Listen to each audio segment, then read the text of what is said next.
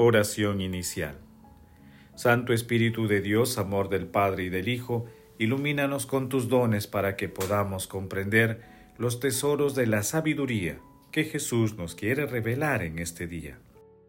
Otórganos la gracia para meditar los misterios de la palabra y revélanos sus más íntimos secretos. Madre Santísima, intercede ante la Santísima Trinidad por nuestra petición.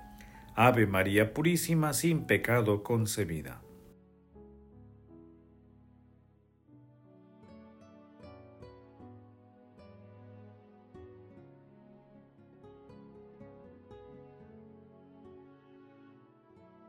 Lectura.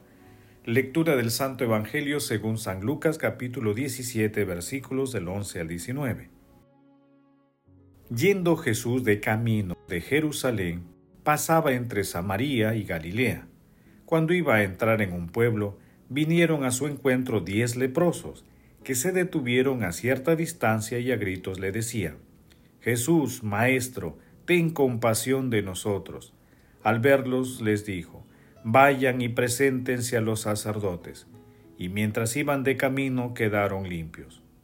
Uno de ellos, viendo que estaba curado, se volvió alabando a Dios a grandes gritos y postrándose rostro en tierra a los pies de Jesús, le daba gracias.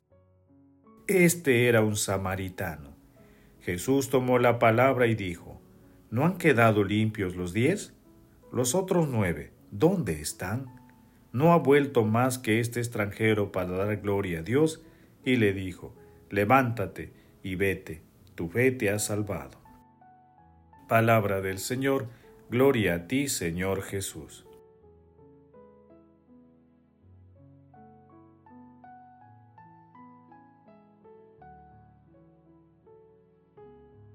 La gratitud que se ha definido como la memoria del corazón no se hace patente ya por las cosas que tenemos ante los ojos cada día, en presencia de los milagros ofrecidos por la existencia cotidiana, a los que consideramos derechos adquiridos. No sabemos ya apreciarlos como eventos extraordinarios, aún dentro de su puntualidad ordinaria. La fe, que es el milagro más grande, se considera como algo natural. No sabemos captarla en su aspecto de evento extraordinario y sobre todo de don. Tenemos que convencernos de que todo es gracia, nada se nos debe. No merecemos nada. Si todo viene de Dios gratuitamente, todo debe volver a Él a través de la alabanza, la maravilla y la gratitud. Alessandro Pronsato entre los capítulos 9 y 19, Lucas describe el camino de Jesús hacia Jerusalén, una larga y dura caminata hacia la capital, un camino que simboliza la conversión que cada uno de nosotros debe emprender, siguiendo a Jesús. El texto de hoy marca el inicio de la última etapa de dicho trayecto. En él, diez leprosos se acercan a Jesús buscando ser curados y Jesús los envía a los sacerdotes para que los purifiquen de acuerdo con la ley. Todos obedecieron y en el camino quedaron curados. Los diez recibieron el mismo beneficio, sin embargo, solo uno, un samaritano, aquel de quien menos esperaba, reacciona alabando y agradeciendo la acción misericordiosa y gratuita de Jesús, que fue la sanación de su cuerpo y luego de su alma. Mientras tanto, los otros nueve que pertenecían al pueblo elegido actuaron ingratamente. Los judíos del sur consideraban a los samaritanos infieles y adoradores de falsos dioses. Había muchos prejuicios religiosos, políticos y sociales contra ellos. Sin embargo, Jesús rompe esquemas nuevamente y pone de ejemplo a un samaritano ante todos, porque además de obediente, se mostró agradecido y se convirtió en testigo privilegiado de la salvación eterna que propone Jesús a la humanidad.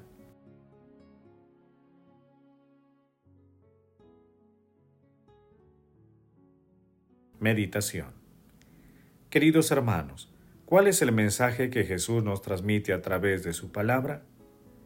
¿Cómo pagaré al Señor todo el bien que me ha hecho? Alzaré la copa de la salvación invocando su nombre. cumpliré al Señor mis votos en presencia de todo el pueblo. Te ofreceré un sacrificio de alabanza invocando tu nombre, Señor. Salmo 116, versículos del 12 al 14 y 17. Nuestro Señor Jesucristo llena de esperanza a los diez leprosos cuando los envía a los sacerdotes. Esta obediencia se convierte en camino de salvación para el samaritano agradecido. Jesús también hoy llena a la humanidad de esperanza plena, sigue mostrándose compasivo y misericordioso con todos y de manera incesante. Somos nosotros quienes muchas veces desobedecemos y no somos conscientes de que todo lo que tenemos, incluso la vida, son dones gratuitos de Dios. Esto ocurre también porque adoptamos los estilos de vida que el mundo promueve, que ponen a la acción humana por encima de la de Dios. Basta ver cómo el mundo promueve el aborto, la eutanasia, la ideología de género, el egoísmo, entre otras conductas. El mundo considera que la libertad, que también es un don de Dios, está por encima de la verdad, cuando es todo lo contrario. La verdad los hará libres. Juan capítulo 8 versículo 32. Y la verdad es Jesús. Ante este panorama, pidamos al cielo para que la obediencia a nuestro Señor Jesucristo sea de plena bendición y nos conduzca a la salvación. Hermanos, a la luz de la palabra, intentemos responder. ¿Somos agradecidos por todos los dones que Dios nos otorga a cada instante? ¿Somos agradecidos con las personas que nos ayudan? ¿Somos compasivos y misericordiosos con las personas más necesitadas? Que las respuestas a estas preguntas nos ayuden a ser conscientes y agradecidos, porque en nuestra vida todas las cosas que poseemos son dones gratuitos de Dios. Jesús, María y José nos aman.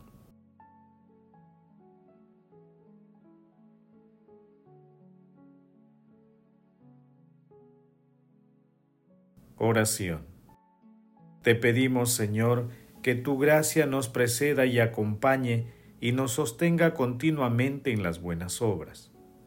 Amado Jesús, tú que eres el médico de nuestras almas y de los cuerpos, te pedimos que alivies a los enfermos, des la paz a los agonizantes, visitándolos con tu bondad y misericordia. Espíritu Santo, otórganos la sabiduría, el discernimiento y la fe para mantenernos alejados de las tentaciones de desobediencia e ingratitud a nuestro Señor Jesucristo.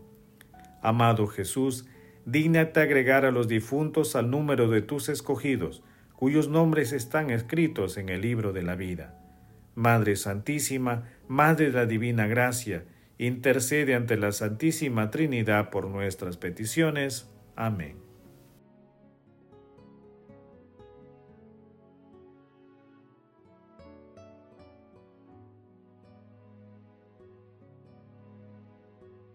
Contemplación y acción.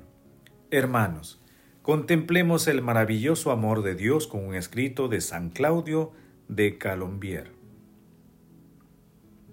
La meditación sobre el amor de Dios me ha impresionado fuertemente, considerando los bienes que recibo de Dios desde el primer momento de mi vida hasta hoy. Cuánta bondad, cuánto desvelo, cuánta providencia para el cuerpo y para el alma cuánta paciencia, cuánta dulzura. Me parece que Dios me ha hecho penetrar y ver claramente esta verdad. Primero, que Él está en todas las criaturas. Segundo, que todo lo que hay de bueno en ellas es Él. Tercero, que es Él quien nos hace todo el bien que de ellas recibimos. Lo que es más admirable es que Dios hace esto mismo con todas las personas, aunque nadie piense en ello, si no es alguna alma escogida o algún alma santa. Es preciso que al menos yo piense en ello y sea agradecido. Dios nos da incesantemente el ser, la vida, las acciones de todo cuanto hay en el universo creado. Esta es su ocupación en la naturaleza la nuestra debe ser recibir sin cesar todo lo que nos envía de todas partes y devolvérselo con acción de gracias, alabando y reconociendo que Él es el autor de todas las cosas.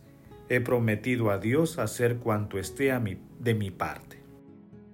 Queridos hermanos, reconozcamos que todo lo que tenemos en nuestras vidas son dones de Dios, nos ha otorgado gratuitamente y nosotros debemos reconocer su autoría y agradecer a Dios por tanto amor, bondad, misericordia. Que nuestra obediencia se manifieste a través de nuestras oraciones de alabanza y de obras de misericordia. El amor todo lo puede. Amemos que el amor glorifica a Dios.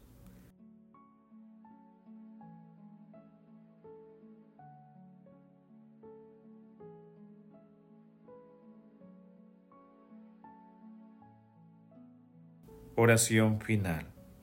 Gracias Señor Jesús porque tu palabra nos conduce por caminos de paz, amor y santidad. Espíritu Santo, ilumínanos para que la palabra penetre a lo más profundo de nuestras almas y se convierta en acción. Dios glorioso, escucha nuestra oración. Bendito seas por los siglos de los siglos. Madre Santísima, intercede ante la Santísima Trinidad por nuestra petición. Amén. El Señor esté con ustedes y con tu espíritu.